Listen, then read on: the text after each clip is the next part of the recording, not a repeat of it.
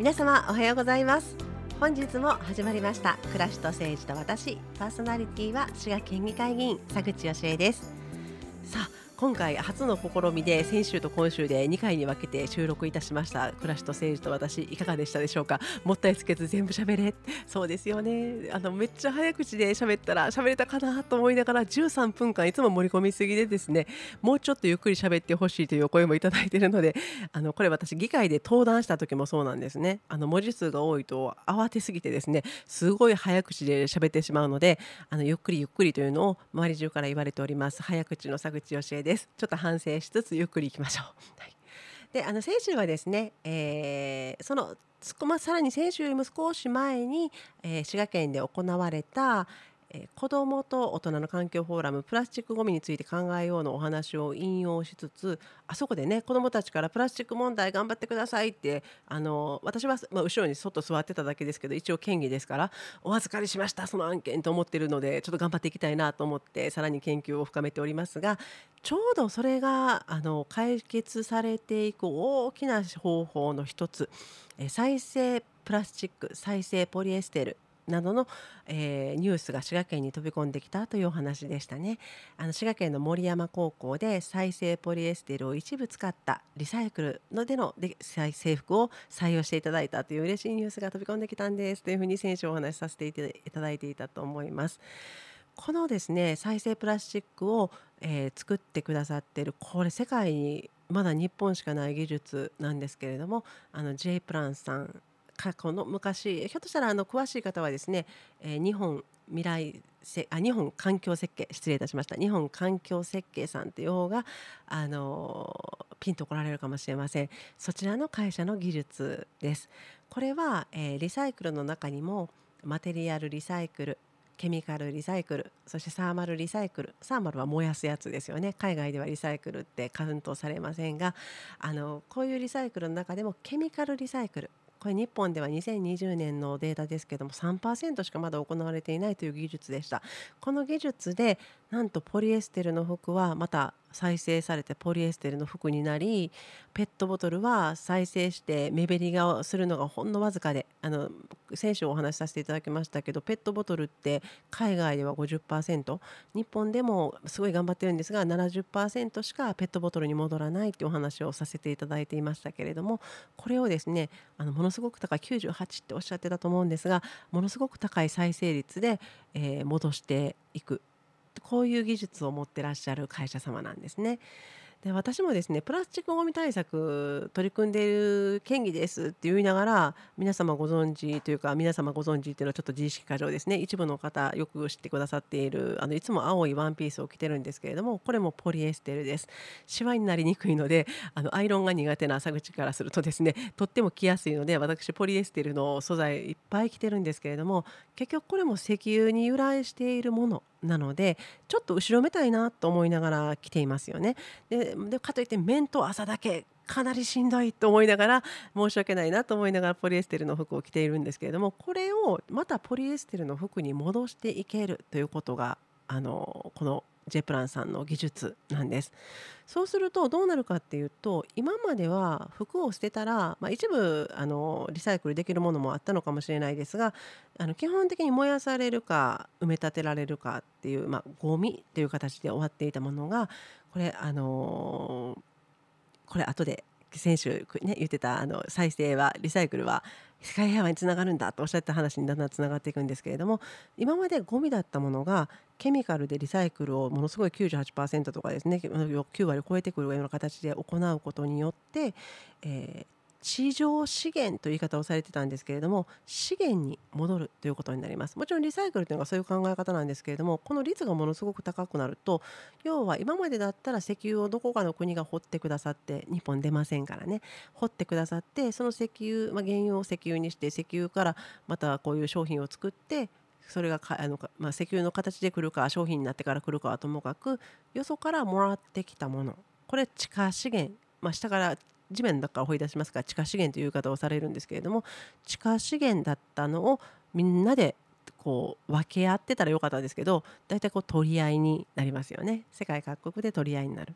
でこれ今も原油高っていうのが生活感の中にひしひしとあるのであ石油っていうのも限られたものなんだなっていうふうにあの実感していただけるところだと思うんですけれどもこの取り合いによって今まで戦争が起きてきたということはたくさんありました。このあの J プランさんはですねあの金とダイヤモンドと石油っておっしゃってましたけれどもこういった地下にある資源の奪い合いで戦争が起きてきたんだみたいなお話からあのお考えになったみたいなんですね。ところがこれが今日本にもたくさんポリエステルの服もうすでに存在してます。よね。あっちにもこっちにもあるこのポリエステルでできたもの。そしてあっちにもこっちにもあるプラスチック製品。ですすごくたくさんあるペットボトル。もプラゴミの日には袋がいっぱいなんて話も先週させていただきましたけれどこのプラスチックがもう一度ほぼ石油品質に戻って使えるとしたらいかがでしょうか。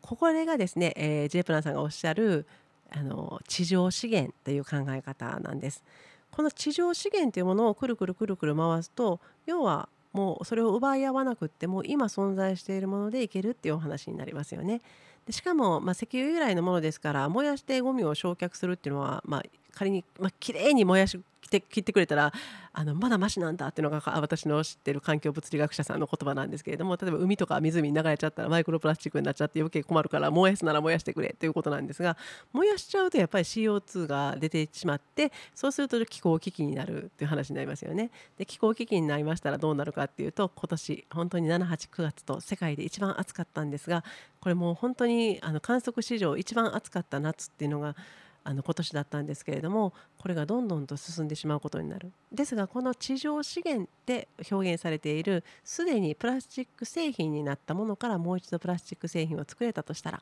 というのを本当にそこの夢を持ってですねあのもう一言では言えない苦労をたくさんたくさんたくさんたくさんなさったみたいなんですけれども決して諦めることなく技術化して日本に来てあ日本で工場を作ってくださってこれ川崎と北九州にあるんですけれど私川崎工場見に行きたいんですよね。でそこでやっていた技術を使ってなんと滋賀県の森山の制服を作ってくださってるということになります。すごくロマンを感じますがこのあの地球地上資源この地上資源というものを使っていただいたことで、えー、この前もお伝えしてましたが、えー、ユニフォーム、えー、東京オリンピックのユニフォームは一滴の石油を使うこともなくまた東京オリパラのそのメダルは 1g のもう一回新たに地下から掘り出したものを使うこともなくあの携帯電話とかそういうところから集まったもので作ったわけですよね。つまり東京オリンピック・パラリンピックはあのコロナ禍であの大々的な開催はできませんでしたけれども世界で初めてその紛争の元となる資源を使わずに行われた本当の意味での平和の祭典なんだっていうお話をされていました。もともとオリンピックが平和のための祭典だったことを思うとなんてそれにふさわしいあの大会だったんだろうかと、まあ、コロナ禍であんまりあの大きなことはにはならなくて残念でしたけれどもあのそういう平和の祭典らしい平和の祭典が日本で行われたということをとてもあの誇らしく思い私も一緒に思いたいと思います。でこれがですねあの J プランさんがすごく有名になったエピソードがあのやっぱりこれもすごく正しいなっていうか素晴らしいなと思うんですけどもやっぱり環境の問題って私たちもあの政治とかもそうですけどこう正しいですとかいいことですって言ってもなかなか人が集まらないという悩みがありますよね。ところがこのあの J プランさんはですね、えーと、デロリアンってご存知ですかね？バック・トゥ・ザ・フューチャーでゴミで動く車あれを要はそのゴミで動く車素晴らしいあれを現実にしようっていうのであのプロジェクトを組まれたっていうのを聞いてもすごいもうそれだけでワクワクしますけれども実際そのデロリアンをハリウッドからあの借りたかったそうなんですがかあの貸してくれなくてあの買うならいいよって言われたらしいんで購入されたんですけれどもデロリアンを持ってきてであの服とかいらないものを持ってきてくれたら乗して乗って写真撮っていいよって言うとものすごい行列ができるほど人が集まってきてくださるわけですね。で行列している間にもそのプラスチックの祭典ですからあの自分たちはこのプラスチックを再生させることができることとかそのいろんな情報がもう耳から目から毛穴から入ってきますよね。でこういうことでやっぱ楽しいっていうことを軸にそれで正しいつまり正しいからやるやってる間に楽しくなるじゃなくて楽しいっていう参加をしている間に正しい行動をしてしまうっていうのはですねこう動線を引かれたっていうのがまた感動だったんです。で実際デロリアンをそのまあバック・トゥ・ザ・フューチャーでゴミをポイポイ入れますさすがにそうではなかったんですが再生したポリエステル、まあ、いろんなものプラスチックのゴミから作った、えー、原料でちゃんと燃料で動きました。でその後ですね私そこまではあの2021年に聞いてたんですけれどもやっぱりこうだんだんバージョンアップされていてですねそこから次はですねあのトップガン動かすぞっていうのでトップガンは無理だったそうなんですが トップガンは無理だったんですけどあのじゃあ JAL でいいかっていうふうにちょっと面白おかしく喋っておられたみたいですがあの JAL っていう、まあ、飛行機ですねを実際燃料で飛ばすっていうところまでなさっています。これ子どもたちがですね自分が持っていたおもちゃであるとか自分が着ていた服で車が動いて飛行機が飛んだ。こんなことができるっていうことを夢に思えるっていうのは素晴らしいことだなと思いながら聞いていました。で同じような活動ですねあの子供さんを持ってらっしゃる方だったらマクドナルドのおもちゃってあると思うんですけどあでもなんかちょっとしばらくすると子供が飽きてしまって胸痛いなと思いながら捨てていたという方に朗報なんですがそれを集めてまたマクドナルドのおもちゃにするっていう動きももう今できてるみたいなんですね。子供たちはおもちゃを持っていくそうするとおもちゃを集めてくれたマクドナルドがまた次のリサイクルをするっていうのをあの日これがあのマクドナルドが世界で今やってるんですけどこのきっかけとなったのも J プランさんがあのやったイベントというか子どもたちにおもちゃを集めてもらおうってことで何人っておっしゃったかな？ちょっと記憶が薄くてごめんなさい。300万人っておっしゃったか。ものすごい数の子ども日本の子どもたちがおもちゃを実際に集めてでそれをリサイクルにしていくんだってことをやったっていうのを受けて、えー、マクドナルドがあそれは素晴らしい。日本の子どもたちが私たちを動かしたということで世界中に行動が広がっていく。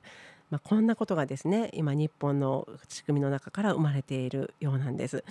あのまだまだちょっとお話足りないあ第2回 ,2 回じゃなくて3回にしたらよかったかなと 思いながらもですね、まあ、これ以上私があのあんまり完全コピペみたい、まあ、完全コピペもできませんがコピペみたいにあの J プランさんのお話をするわけにはいかないのでぜひですねまだまだまだこれからもあのお話をしていってくださると思いますのでどこかでぜひこの、えー、何ていうかこうリサイクルは地球平和なんだっていうことを言ってくださっているあの岩本さんのご講演ありましたらぜひ聞いていただけたらなと思います。でこのあの岩本会長はあの地球環境防衛軍隊長らしいんですけれどもあの私もですねなんとか頑張って名刺交換してまいりまして非常に写真撮っていただきましてですねあのすごい乱入の仕方すみません森山氏さんと思いながら 乱入してきたんですがあのなんとかですねあの地球環境防衛軍大津支部の隊員としてあの第1号かもしれません認めていただきましたのでこれから私はですねあの子どもたちからお預かりしたプラスチックの問題の課題に取り組む県議としてまたあの地球環境防衛軍大津支部隊員として頑張らせていただきたいと思っています。